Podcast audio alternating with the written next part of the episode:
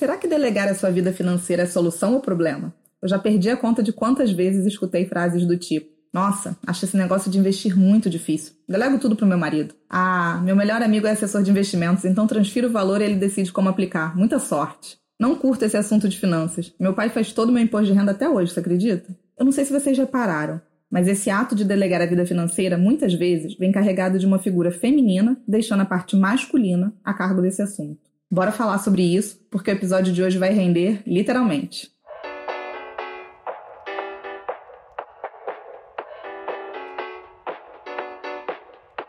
Falar sobre dinheiro é muito mais sobre as nossas escolhas do que sobre matemática. Talvez você deva falar sobre dinheiro, um podcast para quem quer alcançar a independência financeira, feito por uma carioca que já chegou lá e uma paulistana que está no caminho. Eu sou a Vitória Giroto. E eu, a Carol Frigério.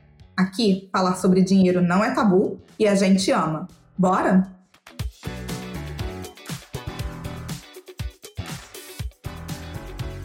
Tá difícil começar esse episódio de hoje, não só pelo tema de como que a gente vai introduzi-lo, porque ele tem várias ramificações. Falar sobre delegar a vida financeira é um tanto mais amplo do que parece. Mas porque eu ia ver que a gente já está quase uma hora aqui para gravar esse episódio aqui do podcast, tudo já aconteceu, mas acho que agora, agora vai. Quando a gente está falando de delegar a vida financeira, a gente tem várias formas de interpretar isso, na verdade.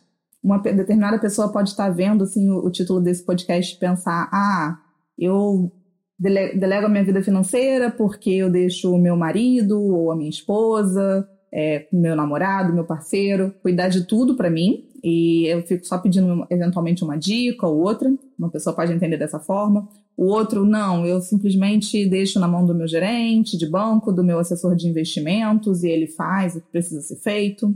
Ou, ah, eu assino um relatório lá com as indicações daquilo que eu devo comprar em termos de investimento e sigo o que está escrito ali.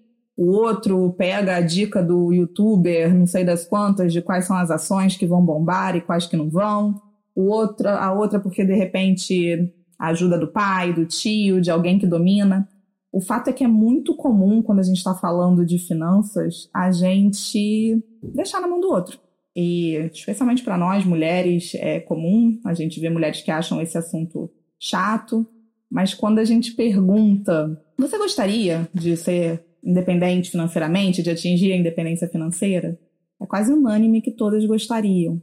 Parece um pouco paradoxal, né? Como é que eu vou alcançar minha independência financeira sendo dependente de alguém? Mesmo que não seja dependente de renda, que a gente ainda vai entrar nesse, nessa seara.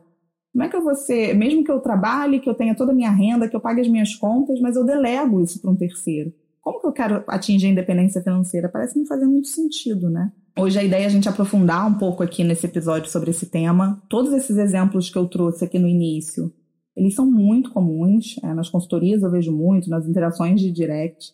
Mas até para a gente ficar todo mundo aqui na mesma página, porque é engraçado, eu estou conversando aqui com a Vicky, mas a sensação é que a gente está conversando entre nós duas e com vocês também que estão ouvindo, né? Por mais que vocês não consigam falar aqui diretamente, mas é, a ideia é colocar aqui todo mundo na mesma página, porque já vai até por esse lado um tanto quanto polêmico, não sei. Vou até deixar a Vicky dar a opinião dela primeiro, porque eu tenho certeza que muita gente sentiu falta ali nos exemplos que eu estava colocando de. Mas peraí, será que delegar a vida financeira não é então é, eu estou buscando a minha independência financeira com a minha renda, está tudo certo. A questão é, dá para buscar independência financeira dependendo da renda de alguém? Até antes da gente falar sobre delegar, né? Antes da gente chegar nessa seara. Eu posso querer buscar independência financeira se eu dependo da renda de outra pessoa? Ou é possível eu buscar essa independência financeira mesmo que eu não efetivamente pague através do meu trabalho todas as minhas contas? Já começa um pouco por aí toda essa, toda essa questão da gente falar do tema de hoje. O que você acha, Vicky? É possível ou não é possível? Até antes, ganho minha renda e delego para outro. Ok, mas antes disso, eu preciso necessariamente ganhar minha renda para poder atingir independência financeira? Isso é uma condição necessária? Para quem está ouvindo, bom, primeiro, oi, gente. E queria só deixar bem claro que, assim, a gente não sabe a resposta uma da outra, né, para tudo. Acho que é, é super genuíno e super espontâneo. Então, a gente não combinou ainda as respostas uma, uma da outra. Então, é, é muito legal isso. A gente está tentando deixar um nível grande de espontaneidade, assim, para a nossa conversa. Pensando nisso que você falou, Carol, eu acho muito boa a pergunta, justamente porque ela traz independência, independência e dependência na mesma frase, né? Tipo, dá para ser independente sendo dependente? Então, eu acho muito boa a forma como você fez a pergunta. Eu acho que primeiro porque ela é uma pergunta que fica incômoda, né? Acho que ninguém ouve essa pergunta uhum. de uma forma confortável, assim, ela pega para cada uma num nível, eu acho. E enquanto você estava falando, eu fiquei pensando que devem ter tipos diferentes de dependência. Aqui falando de dependência, mas também voltando para o tema do episódio, que é delegar, né? Talvez, não sei se você que está ouvindo conseguiu captar o que, que a gente está querendo dizer com delegar, mas é basicamente você passar a responsabilidade de algo que é seu para outra pessoa. E aí isso foi que eu fiquei pensando, Kai, enquanto você estava falando, que acho que dá para delegar coisas diferentes. Então, deve ter gente que recebe o próprio salário, paga as próprias contas, é, e até mesmo investe num lugar com, né, numa conta sua, mas meio que delega essa decisão de, ah, vou investir no quê? Pode ser que tenha gente que delegue tudo, né? Tem, tem exemplos inúmeros de mulheres que, mesmo ganhando o próprio dinheiro, em casa, quem investe o dinheiro da família é o marido. É, ou a mulher delega até a própria capacidade de gerar renda, né, da família e o marido cuida de tudo isso. E aqui, gente, acho que eu tô falando do exemplo bem clichê, não, não queria cair sempre no cenário do casamento hétero, cis, etc, mas infelizmente é a primeira coisa que vem na minha cabeça, mas aqui pode pensar sempre no exemplo de um parceiro ou uma parceira, não precisa ser um casamento formal, enfim. Ou às vezes não é nem uma relação amorosa, né? Às vezes é o que a cara falou, tipo, pode ser um pai, uma, uma mãe, um, uma, um sabe, um, um irmão, um tio, enfim. Mas respondendo a sua pergunta, tô divagando muito, Caio. Eu acho que eu acho muito difícil você ser independente é, delegando a maior, assim, fazendo a maior parte de, de delegações. Existe essa palavra? Não sei. Desses exemplos que eu disse. Acho que talvez um ou outro é, até dê, não sei, mas eu acho muito difícil e até mesmo acho que muita gente nunca pensou na independência financeira propriamente dita, assim, eu acho que para muita gente ser independente é pagar as próprias contas. E muita gente que tem capacidade de poupar, não estou falando só das pessoas que aí é um outro é um, é um outro recorte muito diferente do que a gente está falando, né? Não estou falando de quem não tem nenhuma condição de poupar porque está num corte socioeconômico muito menos favorecido, mas eu acho difícil, porque quando a gente combina de delegar para o outro, ou explicitamente ou implicitamente, e os outros tomam decisões por nós, é tem uma frase que eu gosto muito que é quando a maré é, baixa, a gente vê quem está nadando pelado. Então, qualquer coisinha que apertar, sabe, uma crise no relacionamento, ou uma briga na família, ou, né, na pior das hipóteses, uma morte, enfim, assim, mesmo que não seja um problema de relação, às vezes você continuou bem lá com seu irmão, ou com seu marido, ou com seu pai, quem quer que seja, mas às vezes a pessoa morreu, sei lá, uma pessoa perdeu acesso às contas, não sei, sabe? E você tá lá, você tá na mão da pessoa, você tá na mão da pessoa. Isso, na minha cabeça, é, é inconcebível, assim. Acho que por ter visto vários exemplos na minha vida de mulheres que estavam exatamente nessa posição, não sei, eu, eu não consigo me imaginar, assim, passando por isso e acho, não sei, um exemplo que mais me marcou foi uma conversa com a minha avó. Ela tinha, acho que na época, uns 70 e poucos anos. E ela reclamando que ela queria comprar uma calcinha e ela. Meu avô não dava o dinheiro para ela comprar a calcinha, sabe? Eu sei que, obviamente, isso não, provavelmente não é o, o, caso de quem tá ouvindo a gente agora. Mas eu lembro que quando eu ouvi isso, um, acho que faz uns 15 anos, eu era adolescente. Eu fiquei chocada, então me, me estendi muito. Mas para dizer que eu acho difícil a gente ser independente do, no ponto de vista de, de ter dinheiro investido, né? Não só de pagar as próprias contas, mas de ter dinheiro investido, de conseguir quando qualquer, der qualquer dor de barriga, você conseguir recorrer ao seu próprio dinheiro, não dá para fazer isso se você não tem uma conta no seu nome. Pelo menos na minha opinião, né? Quero ouvir a sua. Acho que você tocou em uns pontos importantes. Até para eu falar minha opinião, até vou fazer dois, duas breves contextualizações que eu acho que valem a pena. Teve uma, uma amiga minha que recentemente chegou até me encaminhou um post que era de uma pessoa, enfim, nível superior, de uma super promoção, super profissão e tal é, falando o quanto ela estava orgulhosa, porque finalmente ela tinha feito uma transição de carreira e ela tinha chegado à independência financeira. porque ela estava conseguindo pagar as próprias contas. Ela, ela foi para outro país e tal, então finalmente atingi a minha independência financeira. Minha renda está bancando as minhas contas. Maravilhoso, assim, eu não quero tirar o mérito disso de forma alguma, não quero que ninguém aqui me interprete errado. Mas o conceito de independência financeira, a gente já falou isso em outros episódios, a Vicky falou, quero deixar isso bem claro, é quando você não precisa necessariamente de um trabalho para conseguir pagar suas contas. Então, obviamente, o tamanho do desafio disso é tremendo. E aí, quando a gente não tem uma renda, esse desafio fica ainda maior, porque, ué, tá, então tudo bem, em algum determinado momento da minha vida eu vou exercer alguma profissão e aí eu vou conseguir pagar minhas contas. Tá, mas isso não é a independência financeira, porque você vai estar tá ainda numa certa situação vulnerável, digamos assim, dependente daquele trabalho que a gente não vai ter a mesma energia sempre. Ok. Por outro lado, acho que você tocou num ponto fundamental do, cara, eu preciso de um comprar alguma coisa para mim, aí eu vou precisar pedir para alguém. Eu também tenho essas histórias em família e também acho que foi uma coisa que, enfim, depois a gente fala sobre outros contextos familiares que podem é, incentivar ou não a gente, né? Servir de, acho que vale uma boa reflexão isso. Mas, por outro lado, eu tinha essa opinião antes. Confesso que aqui também bem clichê que a maternidade muda a gente, etc. Mas aqui foi na veia. É, eu tinha também essa opinião, achava que assim, não, não existe a possibilidade de uma mulher que real, querer realmente a independência financeira sem ter renda própria. Isso era o que eu pensava. Continuo achando um caminho que é o. Não digo que é o indicado para todo mundo, mas que é um caminho que é mais fácil, de certa forma, a partir do momento que você ganha sua renda, de você conseguir isso, e você não delegar a sua renda para um terceiro. Porém, o que eu acho que falta em muitos casais, e isso foi uma percepção que eu comecei a ter, sim, depois de muito atendimento e vendo muitas realidades diferentes, é que o ponto principal para essa mulher conseguir a independência financeira não é o ato dela não ter a renda, é o ato dela não ter algo para ela, no nome dela. E aí, onde eu estou querendo chegar com isso? Porque isso é polêmico, é sensível, mas isso é precisa ser falado num, num casamento. Principalmente se alguma das partes, seja a mulher ou seja o homem, optou por trabalhar, seja temporariamente, seja permanentemente, seja o que for. O lado que parou de trabalhar está exercendo um outro papel dentro desse contexto familiar, ou seja lá qual dizer, for. Você quis dizer, optou por não trabalhar, é isso? Isso, ou, ah, tá, ou por vontade ou por necessidade, né? Digamos assim, é, vamos, vou colocar o, o meu caso. Vamos supor que eu tenha, eu não, eu em algum momento não tivesse atingido a independência financeira, eu sou casado, e eu chegasse para o meu marido e a gente chegasse à conclusão, talvez ele possa ter tido uma transferência que ia ser três vezes o salário de todo mundo e a gente decidiu ir e eu abri mão da minha carreira, tá? Eu abri mão da minha carreira por um contexto maior, somos super parceiros, queremos, né? Tudo, tudo lindo e maravilhoso.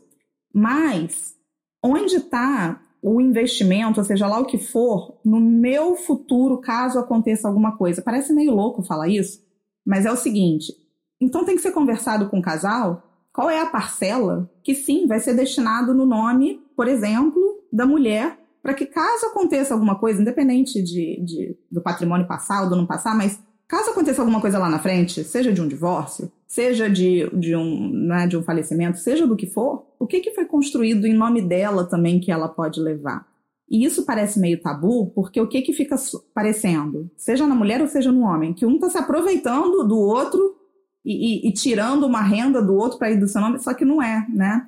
Então, assim, o que eu acho, resumindo, que eu falei, falei, falei, mas resumindo, o problema maior não é a pessoa não ter a renda. O problema maior é não ter um diálogo nesse casal que seja robusto o suficiente para que consiga ver os dois lados como um indivíduo e necessidades individuais, independente desse casamento ou dessa união estar de pé ou não. E para você ter uma conversa desse tipo, você exige um grau de maturidade que você está antecipando problemas que possam vir a acontecer. E na cabeça de muitas mulheres, falar sobre isso seria tipo, como assim? Como assim eu vou falar? Só que não, regime de bens, tudo isso a gente discute antes de casar, não é depois.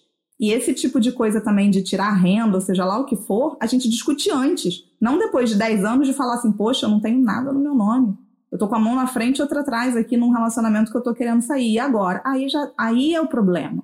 Porque já passou muito tempo. Então, o que eu tô chamando a atenção aqui é que, às vezes, essa problemática ela vai além da ausência de renda. Ela vai de um contexto de como é que tá essa divisão como um casal. E aí precisa de muita maturidade, porque é muito bonito ver um homem chegando e falando assim: ah, queria tanto que a minha mulher trabalhasse fora e, e fizesse isso, fizesse aquilo. Tô cansada de ouvir isso. Queria muito, mas não quer, não quer. Porque no relacionamento que tá ali, quer uma certa dependência. Quer um. Aí é que tá. Aí, para mim, aí é que tá o, o, o, perigo da questão. Não é um ou outro não ter a renda. Não sei se eu me fiz entender, assim, mas não, é um. fez. Eu gostei muito disso e você me fez lembrar de uma coisa. É, no Clube do Livro dessa semana, a gente estava conversando sobre o, o livro do Morgan Housel e, e alguém comentou uma coisa que eu achei, eu conectei muito com o que você falou agora, que é tem muita gente que não tira motivação para investir, porque sempre falam tipo, ai, ah, reserva de emergência, se um dia, sabe, você ficar desempregada, se um dia você precisar pagar alguma coisa, se um dia. E tem gente que não consegue ou não gosta, sei lá, cria um bloqueio, enfim, é, de pensar no pior cenário possível. Então, uma outra coisa que pode ser muito útil para essa motivação de investir, eu já vou fazer conexão com o que você falou, pensar no melhor cenário sei lá, vai que, sabe, pensando na reserva de emergência, um paralelo era tipo, nossa, já pensou se seus amigos te chamam para fazer uma viagem que você quer muito e você não tem nenhum dinheiro guardado? Ou já pensou se aparece uma oportunidade de um curso que você quer muito fazer? Sei lá.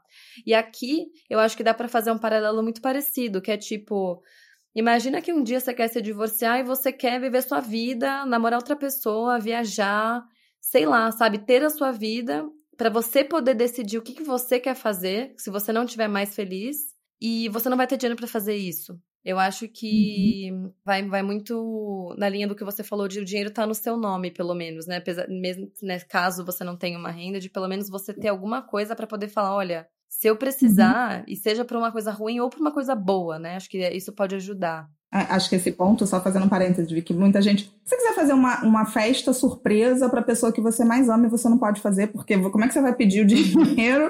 Pra, olha só, você presta um dinheiro para fazer uma festa surpresa para você. Estou dando um exemplo meio esdrúxulo, mas é a sua falta de autonomia, né? Na veia.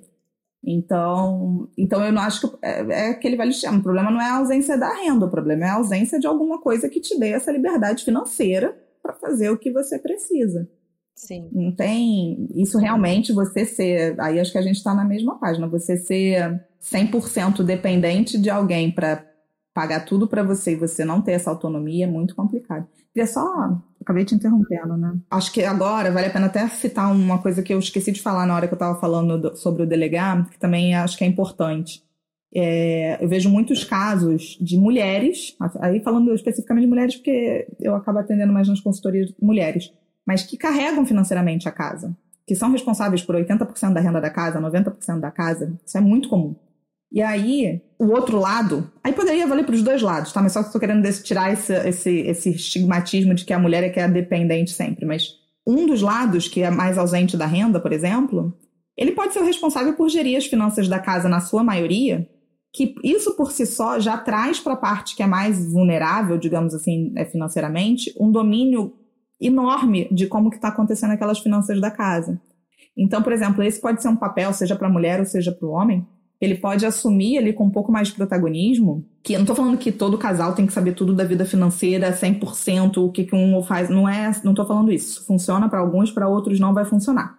Mas minimamente um ou idealmente os dois, mas pelo menos esse que não tem a renda, esse deve ser o que está mais preocupado, deveria estar mais preocupado e entender como é que é essa dinâmica financeira da casa.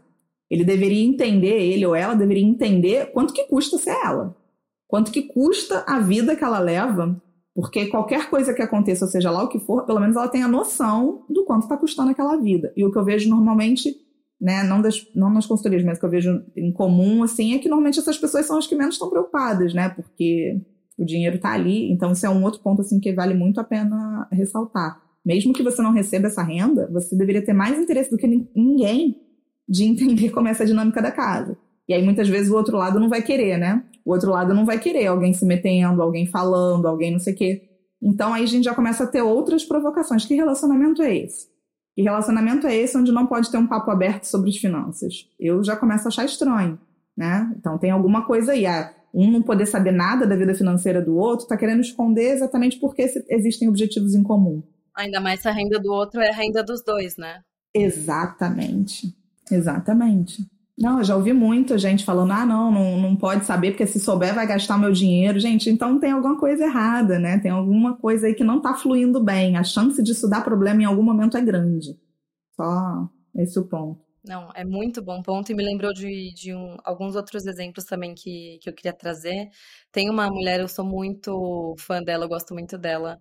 É, ela tem uns 50 e poucos anos, ela participou de uma roda do Invista e aí ela virou participante assídua de, de vários momentos de encontros do Invista. E ela comentou que depois da primeira roda que ela participou, que foi lá em janeiro de 2020, é, ela já era aposentada, ela não tinha guardado muito dinheiro e quando ela participou da primeira roda do Invista, ela voltou para casa com essa fome de, nossa, eu quero me inteirar do assunto, eu quero entender se a minha família, né, se meu marido investiu, tipo, onde que a gente tá, né? Como é que a gente tá? E ele estranhou muito, ela falou depois numa próxima roda que ela participou, que ele teve exatamente essa reação de, tipo, ah, o que que aconteceu que agora você quer saber? O que que você quer ver?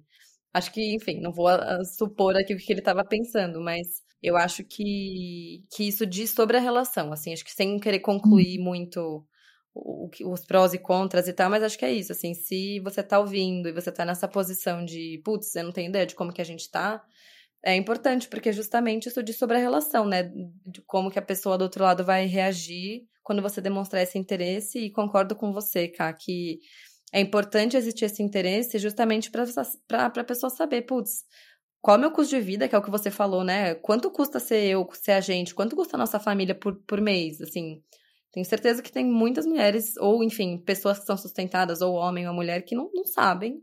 Nesse exemplo ainda de uma pessoa ser responsável pela renda da casa, é, dentro do casal, mesmo que muitas é, mulheres sejam responsáveis por fazer o gerenciamento dos gastos da casa, isso não significa ainda que ela tem algum tipo de controle. Por que, que eu estou dizendo isso? Porque as decisões de investimento e de poupança podem ainda não estar com ela. E aonde que a gente investiu? Uhum. É seguro? Tipo, você fez uma maluquice com o nosso dinheiro, a gente vai perder esse dinheiro em cripto, sei lá, se der alguma cagada, a gente tá tudo numa ação só. Não sei, se você tá ouvindo isso, tá achando isso chato, tipo, ah, não quero aprender sobre, ah, onde que a gente tá investindo, nananã. Mas por mais chato que seja, eu acho que. Primeiro que a gente não acha chato, a gente adora isso. Mas por mais chato que seja, eu acho que tem coisas na vida, quando a gente fica adulto, que assim, sendo chato ou não, você tem que saber. Ponto. Ou você tem que fazer. Ponto, sabe? Eu prefiro comer pizza do que brócolis. Eu já falei desse exemplo antes. Ou sei lá, mas, tipo, não dá eu comer pizza todo dia. Putz, eu preciso investir. Seria mais gostoso gastar tudo? Seria, mas não posso, sabe? Eu tenho que investir. Então, acho que tem algumas coisas que a gente às vezes tem que meio que. É tipo um balde de água fria. Assim, não adianta, eu tenho que fazer e vai, sabe? Eu tenho que aprender o mínimo. É, e isso me lembra o último exemplo que eu queria trazer, que foi numa roda também, que uma menina. Eu, eu peço sempre no começo da roda para todo mundo se apresentar falando por que, que você veio e, é, e você já investe ou não, meio que dá, uma, dá um resumo aí da sua situação. E uma menina falou: Ah, eu já invisto, mas eu poupo o dinheiro e aí dou para o meu irmão, meu pai ou meu irmão, não lembro. Acho que meu pai.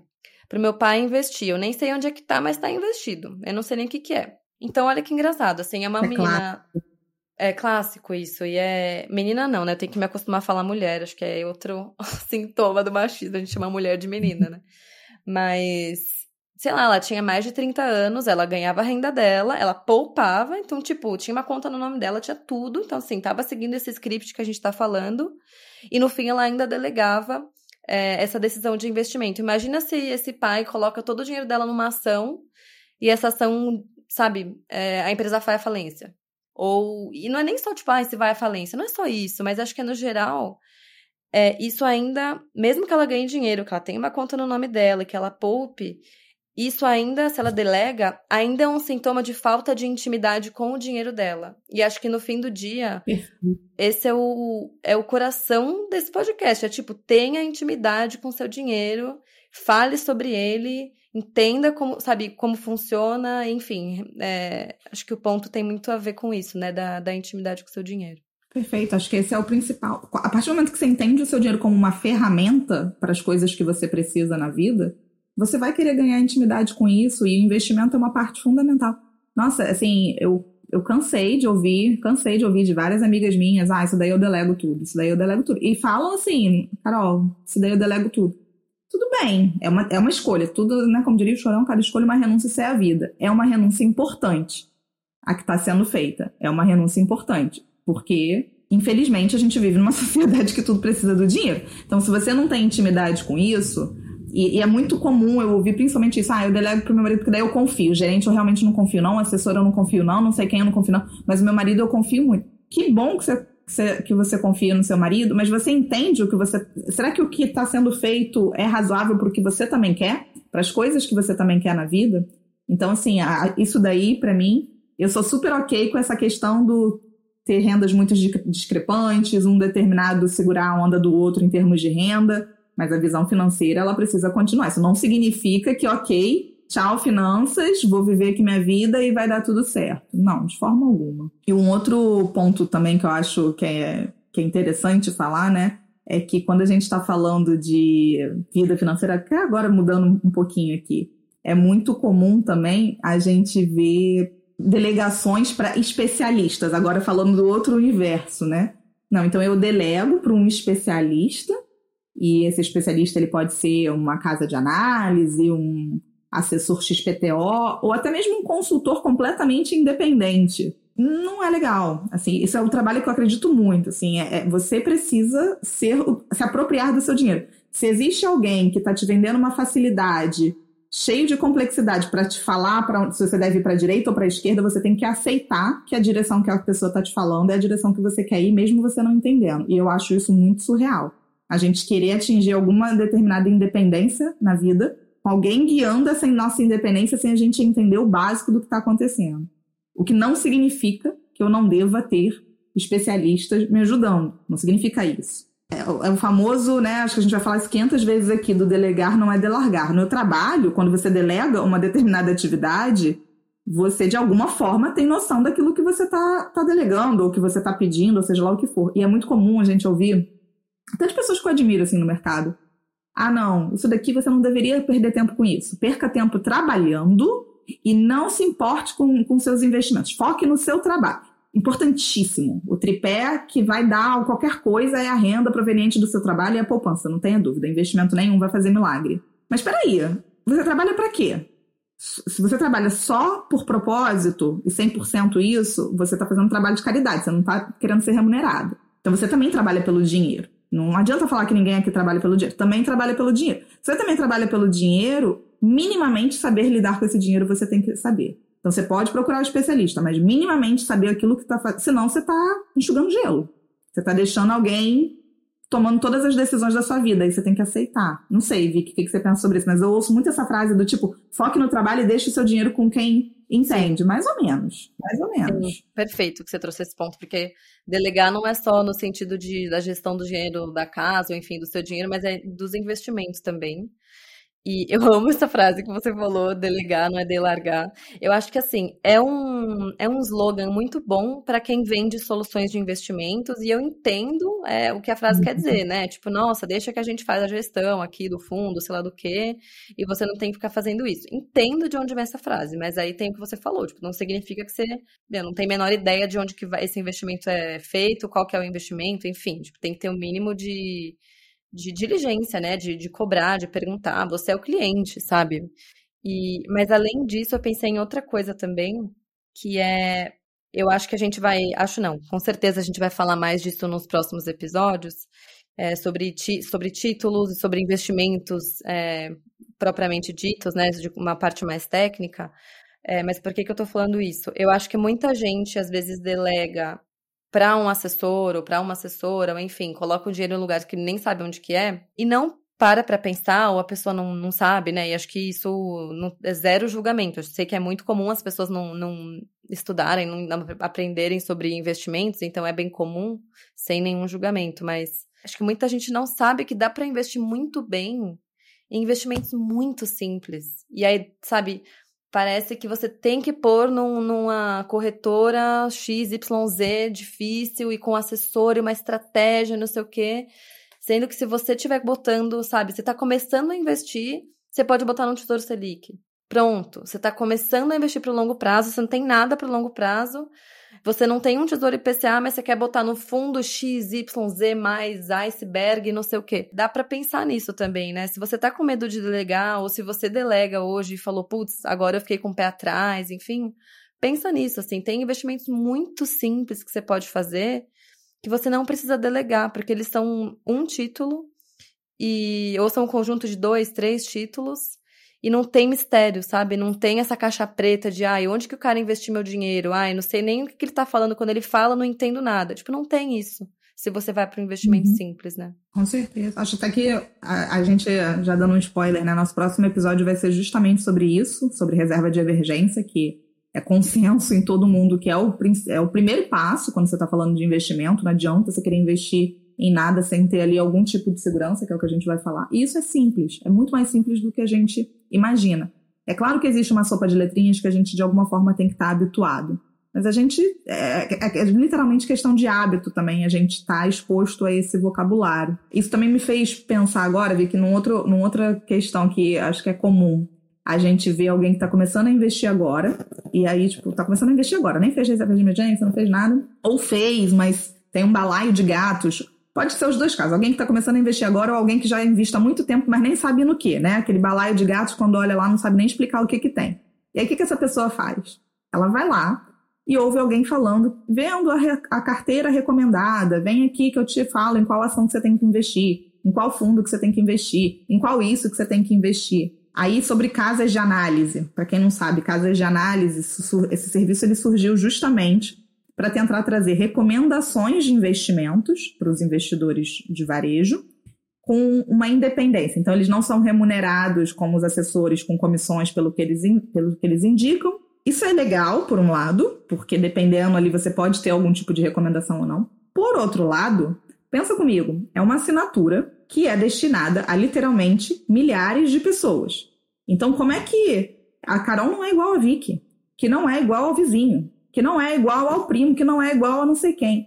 Essas casas de análise, elas podem ser utilizadas? Podem. Eu, particularmente, uso. Acho que a gente até pode falar mais sobre isso. Mas ela só deve vir, aí essa minha briga, assim. Ela só deve vir se você sabe para onde você está indo, se você tem um mínimo de, de, de, planejamento, ou se você tem um mínimo já de, de entendimento, ou você quer buscar entender, mas nunca como um, ah, eu vou entrar ali, vou, vou só ver o que, que ele está recomendando. Eu não sei nem o que, que é isso, eu não sei nem que produto, eu não sei nada. Mas eu vou lá e vou comprar. Não é assim que funciona. Não é assim que funciona. Então, acho que a gente tem que usar tudo quando a gente fala de delegar, ele vale para tudo. Eu posso delegar. Eu posso delegar para o marido? Posso. Eu posso delegar para o assessor? Posso. Eu posso delegar para a casa de análise? Posso. Você pode delegar. Só que com algum conhecimento de. Se você quiser né, ter literalmente domínio das suas finanças, você tem que ter algum conhecimento de causa. Eu, particularmente, tenho assessor, tenho marido, né, no caso, tenho assessor, tenho marido, tenho pai, tenho casa de análise, tenho amigo. Vejo, ok, você tem um, bom, um, um recheio de informações, mas você, você precisa dominar o básico. E é o que eu mais vejo a pessoa não querendo dominar o básico. Ah, Carol, não tem tempo para isso. Não tem tempo para isso. Tem, a minha opinião tem. E o básico faz milagres. Acho que a gente depois vai falar também de investimentos básicos, né? Aí a gente, se a gente falar solto assim, ETF, não sei o que, aí começa a sopa de letrinha, pode parecer mais difícil do que realmente é, porque não é. Nossa, essa frase que você soltou, acho que pode ser um bom, um bom nome do nosso episódio sobre isso. O básico faz milagres acho que para a gente ir fechando, ainda nesse assunto que você trouxe de falar com o assessor, de falar com quem quer que seja que está te ajudando, a minha dica final é de não se sentir desconfortável de perguntar, de perguntar e de ser chata. Você não está sendo chata, é o seu dinheiro, sabe? É, ah, mas é, como isso aqui rende? Qual que é o risco disso? Ah, isso aqui está tudo numa ação? Como que está alocado esse fundo? Como você é remunerado? Qual que é, o, qual que é a taxa desse fundo? Sabe, eu acho que em, no assunto assessores de investimento, essa pergunta de como você é remunerado é, é bem importante.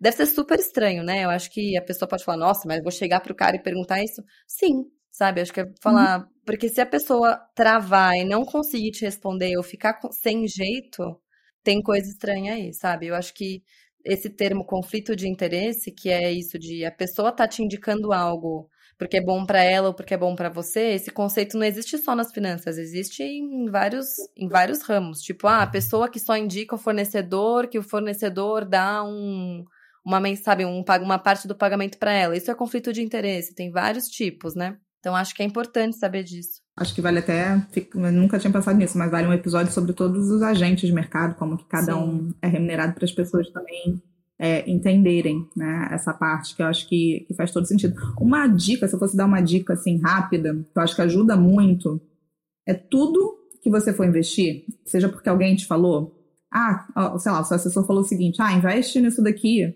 porque por conta de, sei lá, de XPTO. Minha sugestão fácil, isso daqui você consegue aplicar amanhã. Uma, sempre peça três recomendações diferentes. Me recomenda três coisas e me explica o porquê de cada uma delas. Aí você já vai aprender. Só isso já vai te servir de aprendizado de alguma coisa. E para tudo, pergunte as vantagens e desvantagens. Mas qual que é o lado negativo? Qual que é o lado negativo? Porque sempre só vão focar a vantagem. E vai para o Google e taca desvantagens de tal coisa. Porque se você for para o Google e tacar vantagens de tal coisa, vai ter um monte de artigo falando tudo, consórcio, né? Vai ter um monte de coisa vendendo consórcio. Taca! Consórcio, desvantagens, tudo, tudo. Previdência, desvantagens. Tesouro Selic, tudo tem desvantagem. Você precisa entender qual é o lado da desvantagem e entende o lado da desvantagem. Só isso já, já começa, você já começa a dominar um pouquinho, sabe? Então, é uma coisa que eu acho que vale a pena. Muito bom. Até porque se a pessoa falar que não tem desvantagem, corre. tudo na vida, né? Tem prós e contras, não tem como. Aí agora caminhando para as dicas, né? Que vocês sabem que a gente gosta de a cada episódio colocar alguma dica. Eu vou. A gente, apesar de falar de delegar aqui, a gente acabou citando um pouco de, de finanças para casais, sobre dinheiro, não deixa de ser. E eu acho, como eu falei, isso precisa ser conversado antes, né? E não depois de dar o problema. Tem um podcast muito bom que se chama Bilhões do Divã, que é da Luciana Seabra. Ela é ótima. Infelizmente, esse podcast foi descontinuado mas ele ainda tá lá para quem quiser ouvir, Bilhões do Divã, e é o episódio 8. Ele se chama Dinheiro, Amor e Lei: O que você precisa saber antes de juntar as escovas de dente. Acho que ele traz várias questões que podem é, acender alguns alertas aí para quem delega totalmente a vida pro parceiro. Ah, eu quero ouvir. Eu nunca tinha ouvido esse. E a minha dica é um, é um livro bem conhecido no ramo de finanças para mulheres. Ele é muito bom. Chama Ganhar, Gastar e Investir, da Denise Damiani. É, ela fala bastante sobre esse, sobre esse assunto já há muitos anos. Ela era consultora de uma, de uma consultoria muito grande. Se não me engano, era BCG, Deloitte, não lembro qual era. E, enfim, ela fala muito sobre isso, sobre as mulheres assumirem as rédeas das próprias finanças, fala de relacionamento, fala do, do estereótipo de ser boazinha e não querer incomodar, e aí às vezes não fazer perguntas importantes, ou enfim, tem, tem várias coisas muito úteis lá. É um livro para mulheres e recomendo demais. E a gente está pensando também em inaugurar um quadro novo. Tá pensando não, né? Tá fazendo. Vamos ver se der certo, a gente continua depois. Que é trazer alguma coisa um pouquinho mais técnica, mas como se fosse uma pílula. Então, a gente ainda nem batizou. Quem sabe a gente batiza no próximo, é. né? Que a gente não batizou. Vamos, a gente vai pensar num nome legal. É. Mas a gente vai inaugurando esse quadro e a ideia é trazer alguma coisa aqui do universo de investimentos de um linguajar bem simples. E hoje a ideia é falar o que é CDI. O que, que, é isso? Essa sopa de letrinhas aí, CDI, é marca de carro, o que, que é isso? Já ouvi pessoas falando, isso é marca de carro. É, CDI significa certi é, Certificado de Depósito Interbancário. Você não precisa decorar isso, não faz a menor diferença. Mas o que, que você precisa saber? É uma taxa, que eu diria que é a taxa irmãzinha, eu chamo de a taxa de irmãzinha da taxa Selic. E daí você já pode estar se perguntando, mas a taxa Selic, o que, que é isso? O que, que você precisa saber? Taxa Selic é a taxa mãe de todas as taxas de juros da de todas as taxas de juros da economia. É aquilo que o governo ele utiliza para poder regular se a inflação está alta, deixa aumentar a taxa Selic para poder conseguir conter a inflação. A inflação abaixou, de repente eu posso é, é, diminuir um pouco essa taxa Selic. Ela nada mais é do que uma taxa para poder fazer algum tipo de controle na, é, na economia e regular oferta e demanda. Pode parecer muito complexo, mas é a forma que a gente tem de fazer com que o dinheiro é, a inflação não exploda. Se você não tivesse esse artifício, a inflação poderia explodir, corroer, e você precisa da taxa de juros para poder conter essa inflação. Essa é a taxa Selic. E o CDI, como eu disse, é a taxa irmã, porque enquanto a Selic é o governo que vai lá e estipula, né, na verdade é o Copom, tá, mas não vou entrar nesse detalhe técnico aqui, pensa como o governo estipulando, o CDI é a taxa que também é praticada por todos os bancos, né? Os bancos é como se no final do dia eles têm que emprestar dinheiro um para o outro e tudo mais, e fechar numa taxa que é referência à Selic. Então, toda vez que você ouvir CDI, pensa na Selic. Ouviu CDI, pensa na Selic. A taxa é muito próxima, normalmente 0,1% abaixo. 0,1%. Então, para todos os efeitos, hoje, na gravação desse episódio, dia 13 de janeiro, a Selic está em 13,75. CDI vai estar tá em 13,65, sempre muito próximo. Então, pensou em CDI, pensou na taxa Selic, que pensou que é a taxa que regula todas as taxas da economia. E aí, esse CDI vai ser um, um aprendizado importantíssimo para vocês, porque muitos investimentos são o quê? De bancos, né? A gente vai. E aí, ele está atrelado ao CDI. Então, se se você vê alguma coisa assim, ah, 100% de um CDI, uma, um, um, um, investimento que é 100% do CDI. Ora, se o CDI hoje está em 13,65 e vai ser 100%, significa então que eu vou ganhar 13,65 ao ano, enquanto a taxa Selic estiver nesse patamar. Se a taxa aumentar, meu rendimento vai aumentando, né? 100% ele vai seguindo essa taxa do CDI. Então, se meu CDI aumenta, meu rendimento aumenta. Se a CDI, o CDI baixa, o meu rendimento abaixa. Então, ele é uma referência, é, um, é uma taxa de referência para investimentos, que aí a gente, se a gente continuar investimentos pós-fixados, que seguem isso. Mas a ideia aqui é ser curtinha, não é falar sobre o CDI num episódio inteiro. Mas pensem isso, é uma taxa, que é a irmãzinha da Selic e que serve de referência para os investimentos que utilizam ela como base. Não sei, Vicky, o que, que você acrescentaria aí de forma para eu só acrescentaria que, então, quando a gente ouve ah, 80% do CDI, 90% do CDI, 110% do CDI, o que, que é isso? Então, nesse exemplo que você deu, o CDI estando a 13,65, se eu quiser saber 100%, é 13,65 vezes 1. Se eu quiser saber uhum. 110, é vezes 1,1. Se eu quiser saber é, 80% do CDI, é o 13,65 vezes 0,8, que é 80%. Então, quando é 100% do CDI, não é que vai render 100% o seu investimento, ele vai render aquela porcentagem do CDI. Então, você tem que fazer essa multiplicação para saber quanto que isso rende. E como os investimentos, principalmente os que são indicados para reserva de emergência, mas enfim, eles não precisam ser só para reserva de emergência. Normalmente, eles são é, atrelados ao CDI, rendem, deveriam render pelo menos 100% do CDI, essa é uma boa referência também para entender se você está tendo um bom rendimento ou não nos seus investimentos. Se você está tendo menos do que o CDI, não necessariamente é ruim, porque se você tiver num fundo, sei lá, de longo prazo, que tem ações, é normal oscilar e às vezes ficar para baixo do CDI.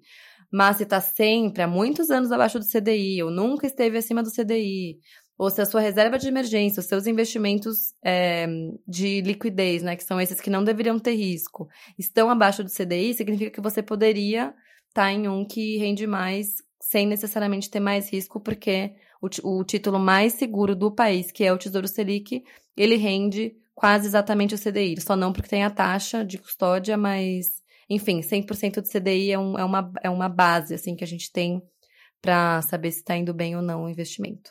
Perfeito, perfeito. E, e estamos num momento agora com um CDI alto, né? Em comparação ao que a gente vê normalmente, com a inflação, é um CDI alto, que significa que um ótimo momento para você investir com conservadorismo e obter rendimentos muito bons. Então, acho que, na verdade, o, o recado também vale a pena para. Nunca é tarde, mas agora está num ótimo momento. Exato.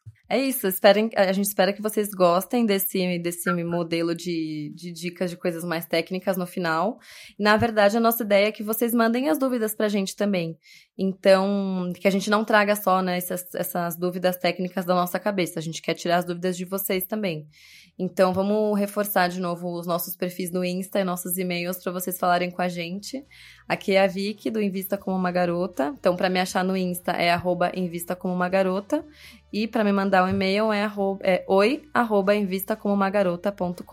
Para mim também vocês podem me achar lá no Jornada Fire. Na verdade é arroba jornada underline fire o e-mail eu nem vou colocar aqui que eu tô mudando os meus e-mails, então depois eu coloco hum. na próxima. Pode ir lá direto no Instagram. É. Beleza. Então a gente espera vocês daqui duas semanas. A gente vai falar sobre reserva de emergência. Esperamos vocês. E mandem feedback também. Podem usar esse e-mail para falarem o que, que vocês estão achando e estamos muito empolgada. Tem tema para mais dois, três anos na nossa lista. um beijo, gente. Beijo, beijo.